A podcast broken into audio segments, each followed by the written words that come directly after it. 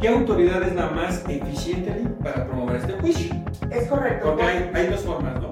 Puede ser el del domicilio del demandado y al tener varios, pues elegimos el de la Ciudad de México y en consecuencia por eso se da la amparo directo, por esta jurisdicción en por concurrencia.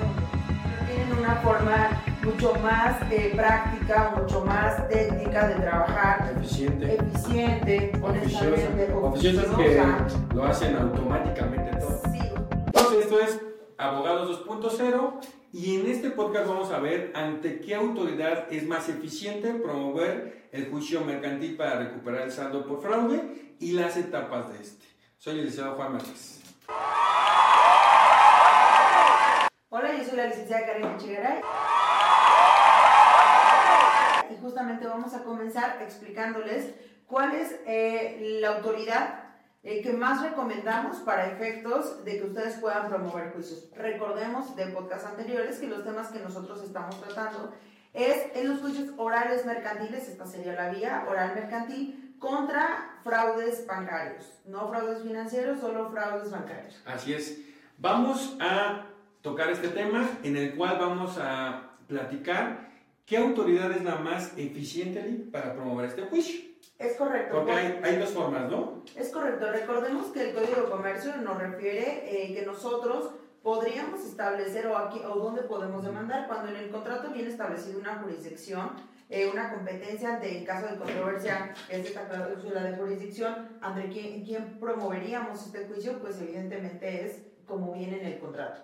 Pero a falta de ella podemos elegir distintos, como nos dice la legislación. Una puede ser el domicilio del deudor, el del demandado, eh, lo que nosotros, o si tiene distintos dentro de la República, pues el que el actor puede elegir. En este caso, justamente, inclusive hay tesis que nos hablan de la competencia por concurrencia, en la que nos dice que es eh, a petición o a libre albedrío del actor, él lo decide. Nosotros le recomendado, recomendamos que sea en fuero federal. ¿Por qué? Porque los juzgados federales, eh, por práctica les comentamos, que tienen una forma muy, eh, muy jurídica, muy técnica, muy eh, benevolente en cuanto a ciertas prácticas que se tienen en los juzgados de. En, ¿Por qué? Porque digamos que en algunas ocasiones, quiero Ujú. explicarles o, o platicarles, que eh, hay muchas ocasiones en las que se promueven los juicios en vía oral mercantil contra, banca- eh, contra las instituciones bancarias y eh, se declaran incompetentes los juzgados federales. Hubo un tiempo donde estuvieron haciendo un poco, ocupándose, jugando con los números, me queda claro estadísticamente, de forma interna ante los juzgados, para eh, desechar asuntos por temas de La apatía, ¿no? incompetencia. Por te- o porque muchas veces los actores a veces eran de ejemplo Estado de México eh, y las instituciones bancarias tienen sus domicilios, la mayoría para ser emplazados en Ciudad de México. Ok. Y entonces nos decían, pues como la institución bancaria es, eh, tiene para pagar la representación en cualquier estado de la República y el actor implicaría que se traslade hasta los juzgados de la Ciudad de México, por lo tanto me declaro incompetente para que bien los pueda promover en su estado donde radica. Pero muchas veces no nos conviene siquiera irnos al lugar donde sería competente. Ejemplo, si estamos hablando de Catepec, los juzgados federales competentes estaremos hablando que es. Naucalpan. De donde nosotros estamos, estaremos hablando que es a una hora, hora y fracción de, De camino. de camino. Sí. Pero nosotros si nos vamos a los juzgados de la Ciudad de México, estamos hablando de 35 minutos, Sí. tenemos una pista Más cercana. eficiente. Justamente. Entonces, si bien es cierto, podría aplicar ese criterio en el que a nosotros se nos haga mucho más sencillo demandar en el lugar donde reside el actor, lo es que porque tiene distintas eh, domicilios en las instituciones bancarias, pero en ciertos casos en concreto no nos es viable demandar en, en- en- en tu, en tu juzgado más cercano, bueno, no más cercano, en el que te corresponde. común, ¿no? Sí, sino en el más cercano, que en este caso es la Ciudad de México, aunque ya es otro eh, estado, otra entidad federativa. Entonces, partiendo de ello, lo que nosotros hacíamos, y aquí, ojo, está el tip, ante un desechamiento de un juicio ordinario mercantil, ¿qué es lo que procede? Eh, ojo aquí, para los temas de, eh, ante un desechamiento de un juicio oral mercantil, por temas de competencia, nosotros vamos a tener la viabilidad del amparo directo. Indirecto. Es muy importante que sepamos que ante el desechamiento de un juicio eh, en vía oral mercantil, lo que procede es el amparo directo, porque recordemos que esta resolución pone fin al procedimiento y entonces no podemos avanzar. Por lo tanto, como no hay un recurso ordinario, entonces nos corresponde eh, el amparo directo. Y entonces justamente se hizo como una secuencia de que empezaron a varios asuntos, desecharlos, desecharlos bajo este argumento de actor, eh, vives en el Estado de México porque así se desprende de tu estado de cuenta, entonces vete a demandar al Estado de México y desechaban. Y pues obviamente por razones de distancia nosotros veíamos procedente o recomendable para el actor y porque aparte la ley no lo permite que nosotros eh, pueda ser el del domicilio del demandado y al tener varios pues elegimos el de la Ciudad de México y en consecuencia por eso se ganaba el amparo directo por esta jurisdicción eh, por concurrencia donde nosotros eh, pues ambos juzgados tanto fuero federal como fuero común son competentes y elegíamos el federal. Y es ahí donde yo les recomiendo que todas las acciones en vía oral mercantil y que obviamente sean procedentes se lleven a cabo en eh, los juzgados federales por la forma, eh, me van a odiar un poco con estos comentarios, federales, pero tienen una forma mucho más eh, práctica, mucho más técnica de trabajar. Eficiente. Eficiente, honestamente. Oficiosa que lo hacen automáticamente todo. Sí, los, los colegas no nos van a dejar mentir que en fuera común entonces tenemos que llevar al actuario o el notificador para ir a emplazar. Y entonces pasamos por él y, posteriormente vamos a hacer la diligencia, regresamos, en fin. En fuero, en, los juzgados federales no, o sea... Entonces automático. Es automático realmente nosotros como, como postulantes únicamente hacemos lo que nos corresponde, que es contestar las vistas, ir a las audiencias, que es la preliminar y la del juicio, pero todos los temas, e inclusive si hasta en alguna institución bancaria llega a llamar como testigo a al tercero que le hicieron la transferencia y pues obviamente como desconocemos el domicilio se van a girar los oficios que ya sabemos de búsqueda y localización que si nosotros lo hacemos en unos juzgados eh, del foro común, nos encontramos con que nos dicen a las dependencias, recogemos los oficios, los llevamos, a las diligenciamos a las autoridades, si obviamente no contestan, hay que promover oficios recordatorios y así nos podemos aventar un ratito. Y en los juzgados federales no es así. Todo lo hace el juzgado de forma oficiosa, que quiere decir, para los que nos están viendo y no son abogados, de forma eh, obligatoria, consecutiva, sin necesidad de que nosotros como postulantes lo hagamos, ni en consecuencia a veces los actores. Esto hace que tenga mucha más agilidad el procedimiento y que en teoría pues cada quien haga lo que a su trabajo le corresponde, según la legislación. ¿eh? Aquí el detalle es que, por ejemplo, luego hay veces que eh, algunos oficios se tienen que girar fuera de la República, fuera de la entidad federativa donde estás ellos giran el exhorto de manera automática. Es y por ejemplo, en, en foro común. Gratuito. gratuito.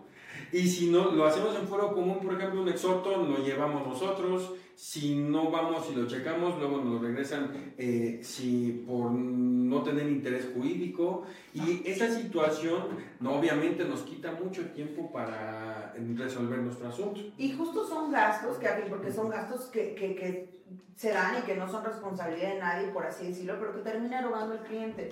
Y entonces si nosotros estamos hablando de un monto o X cantidad, menos nuestros honorarios, evidentemente porque estamos desempeñando un trabajo, menos el tema de gastos que se pueda llevar aquí, entonces es ahí donde el cliente se ve mucho mermado en la cantidad que pueda recuperar al final en la sentencia.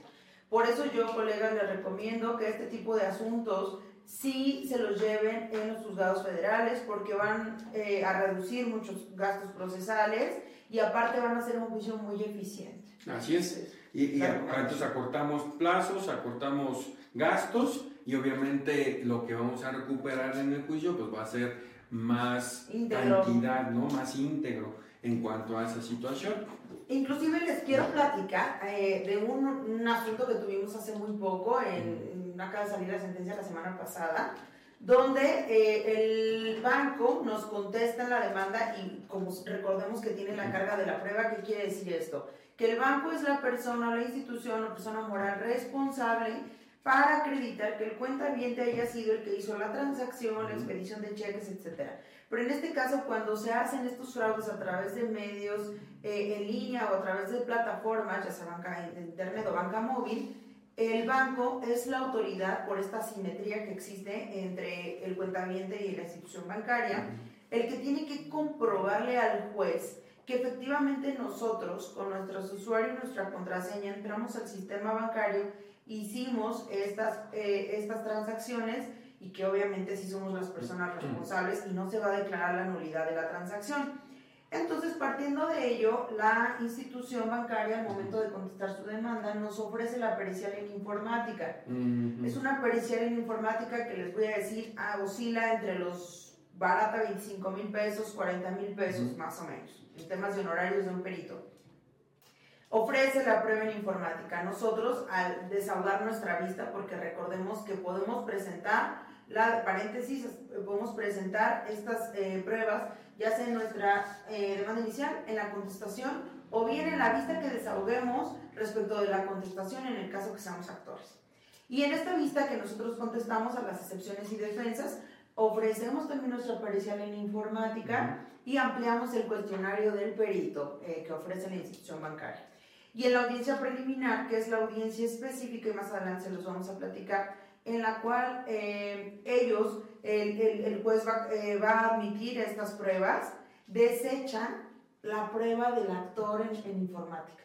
Entonces nosotros, pues obviamente como no se puede recurrir y no hay un medio ordinario, eh, nos causó mucha suspicacia, nos alertamos un poco en el resultado del asunto, les comentamos, no, afortunadamente no hemos perdido ningún asunto en fraudes bancarios, y nos alerta un poco el sentir que una de dos, sabíamos que nos daba para una reposición de un procedimiento porque evidentemente había una violación procesal, o bien era muy claro el tema del fraude y a lo mejor de forma muy generosa el, el juez, dándose cuenta de, de, este fraude que existía al cuentaviente, y evitó un gasto como fue la pericial innecesaria en informática. Y esto es lo que es justicia material. Es donde el juzgador justamente, por esto es la oralidad y lo sabemos, que se creó para poder discernir y poder tener de forma más, más tangible este trato con las partes y podernos dar cuenta de algunas situaciones, que si bien es cierto es algo informático, que no es tangible, pero bueno, en, por la experiencia de los jueces y estos juzgados especializados que existen, pues son un asunto de todos los días. Entonces, en razón de ello, desecha la pericial en informática. Entonces, como les comentaba, estábamos bajo la perspectiva de la duda que nos habían desechado la prueba en informática cuando lo habíamos ofrecido en términos del Código de Comercio. Eh, pero afortunadamente eh, sí tuvimos un resultado favorable. Les vamos a subir inclusive lo importante de la sentencia, por si quieren echarle un ojo, colegas, estudiarla, en qué términos, etc. Y justamente al tener la sentencia favorable, entonces nos dimos cuenta de eh, que justamente el juez había impartido justicia material sabiendo que las periciales en informática, que la mayor, que no tenía validez o que esta prueba pericial no iba a estar eh, suficientemente robustecida para acreditar que el cuentaviente había sido la persona que había hecho las transacciones. Si bien es cierto, nuestro trabajo en la audiencia de juicio fue interrogar, interrogar al perito. Y entonces, evidentemente, pues ahí lo hicimos entrar en distintas contradicciones porque no se tenía el número, no se tenía la geolocalización de dónde había sido la transferencia, no tenía el número de token, eh, decía nulo justamente no tenía la forma de comprobar que se hayan cumplido estos tres factores de autenticación que nos marca la ley o estas disposiciones de carácter general emitidas por la Comisión Nacional Bancaria y de Valores que permitieran eh, valorar y que el juez se diera cuenta que sí había una certeza en la identidad del cuentaviente y la transacción. En razón de ello tuvimos una sentencia favorable. Ah, ok. Bueno, así es como obviamente es, esa, esa, esa audiencia es la audiencia de juicio. Es correcto, si hacemos un resumen, estamos hablando de presentamos la demanda, se emplaza la institución bancaria, la institución bancaria conforme a la ley tiene nueve días para, contestar. esta demanda, posteriormente a ello nosotros nos dan una vista por tres días para que manifestemos respecto a las excepciones y defensas. Luego entonces nos señalan día y hora para la celebración de la audiencia preliminar, que ya sabemos que se conforma de estas etapas, que a grandes rasgos es eh, enunciar eh, las controversias, la litis. Posteriormente de esta, esta fase nos vamos a Recordemos inclusive que la audiencia de juicio son seis fases. Como les comentábamos, aquí no lo va a estipular nuestro artículo 1390 del Código, eh, del Código de Comercio 32, justamente en el que nos estipula la primera etapa, que es esta depuración del procedimiento, donde justamente el juez nos va a decir qué es eh, lo que sí realmente estamos peleando, que normalmente es la nulidad de, esas transacciones. Nos vamos a la siguiente conciliación o mediación, hay veces que las instituciones bancarias puede ser que ya traigan una pre eh, una propuesta de, ¿sabes qué? Está tanto sobre la mesa, el 80%, el 90%, el 50%, o no traemos ninguna propuesta, y si no, nos vamos a la siguiente etapa, que vendría siendo la fijación de acuerdos probatorios sobre hechos no controvertidos, que quiere decir, normalmente ahí como tip para los colegas, a ese acuerdo al que pueden eh, llegar es la relación contractual, que pues digamos ahí no, no hay controversia. Posteriormente la aplicación de acuerdos probatorios, que bueno, en este caso sí depende del asunto en concreto, en concreto, y hay que tener una astucia para darnos cuenta si hay algo flojillo por ahí, entonces poderlo amarrar con esta fijación. En alguna situación nos pasó con un contrato en línea en la cual nuestros clientes se habían sometido, eh, ellos decían que era del 10 de mayo, ¿no? Y cuando nos contestan, nos decían que, eh, que habían contratado los servicios en línea el 20 de mayo. A final de cuentas, ahí había un tema de discrepancia entre las, las fechas de la celebración de los contratos, o el número de cláusulas, etcétera, porque luego son contratos como son en línea, no con bancos, estoy hablando con otras entidades, son modificables. Entonces ahí es donde tenemos que tener la astucia para poder ya fijar ciertos acuerdos y no con posterioridad tenerlos que acreditar.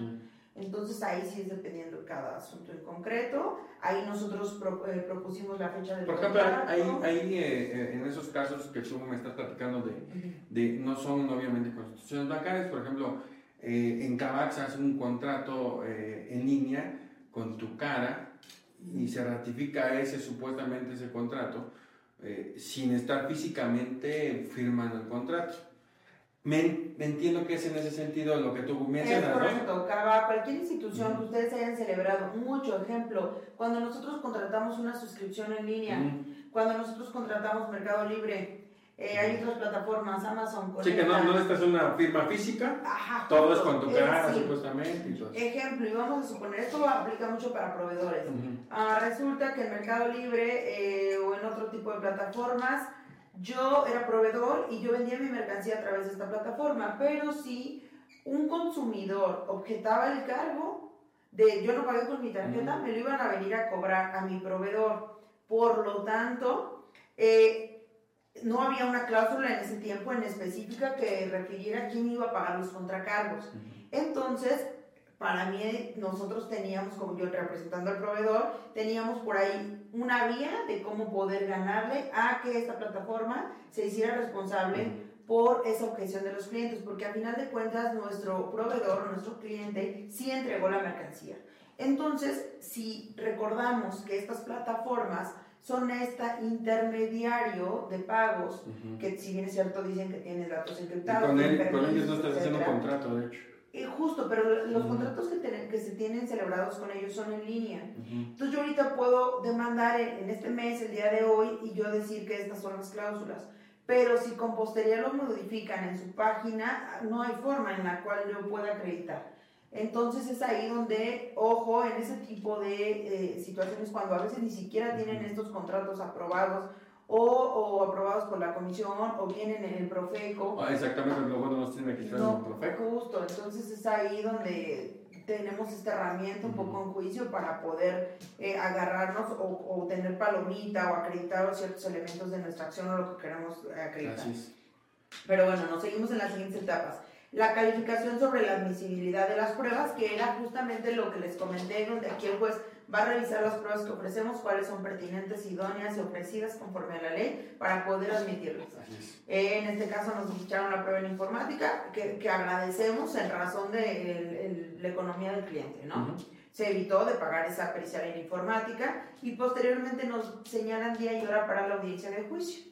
Y en la audiencia de juicio recordemos que vamos a desahogar estas pruebas, nos vamos a ir a la fase de alegatos y nos vamos a ir a dictar sentencia. O bien Puede ser con fecha posterior, lo maneja la ley, tiene cinco días posteriores para dictar sentencia, pero podrían hacerlo también en esa audiencia. En ese momento.